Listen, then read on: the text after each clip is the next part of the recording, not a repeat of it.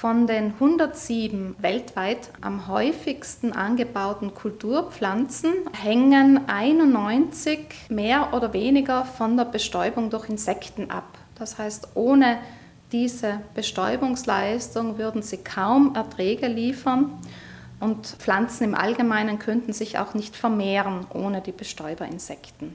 In den meisten Fällen ist die Bestäubung eine Nebenwirkung der Nektarsuche der Insekten. Den Nektar suchen und sammeln viele Insekten für Nahrungszwecke. Dabei kommen sie aber unweigerlich auch mit dem Pollen, also mit dem Blütenstaub der Blüten in Kontakt. Also an den Härchen der Bienen beispielsweise bleibt Pollen haften und wenn die Biene dann weiterfliegt zu anderen Blüten, dann lädt sie dort auch den unbeabsichtigt gesammelten Pollen ab. Da kommt es dann zur Bestäubung, also zur Befruchtung der Blüten und in der Folge dann erst können sich Samen und auch Früchte ausbilden.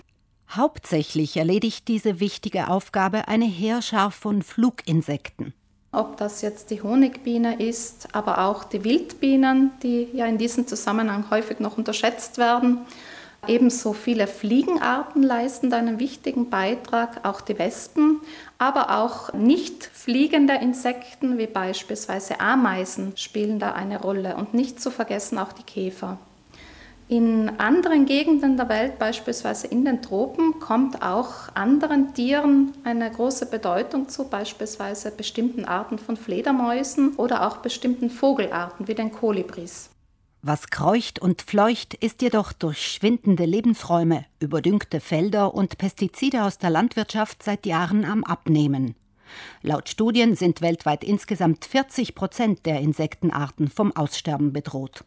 Das heißt, wenn da nicht gegengesteuert wird, dann sterben die innerhalb der nächsten Jahrzehnte aus. Und das ist natürlich ein dramatischer Verlust. Ganz allgemein kann man feststellen, dass weltweit und vor allem in den industrialisierten Regionen sowohl die Anzahl der Arten der Insekten abgenommen hat in den letzten Jahrzehnten, als auch die Biomasse der Insekten. Also das heißt, es schwirrt einfach eine kleinere Anzahl von Insekten herum, als es früher der Fall war.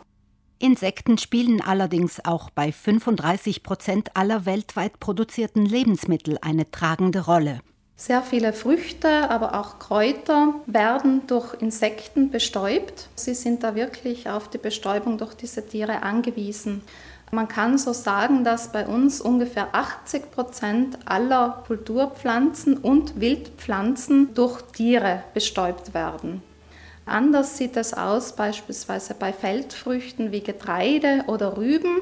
Die werden vorwiegend durch den Wind bestäubt und sind da nicht von den Insekten abhängig.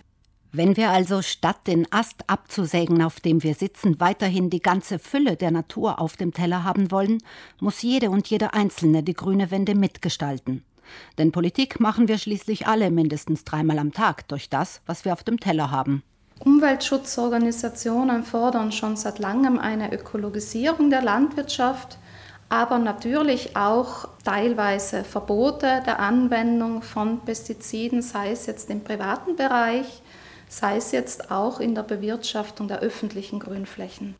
Was die öffentlichen Grünflächen angeht, ist die Fläche an insektenfreundlichem Lebensraum noch ausbaufähig. Eine untergeordnete Rolle spielen Privatgartenbesitzer im Hinblick auf Pestizide. Doch auch hier ließe sich einiges einsparen. In Deutschland beispielsweise landen jährlich 10 Prozent der verkauften Unkrautvernichtungsmittel in Privatgärten. Das sind 5000 Tonnen.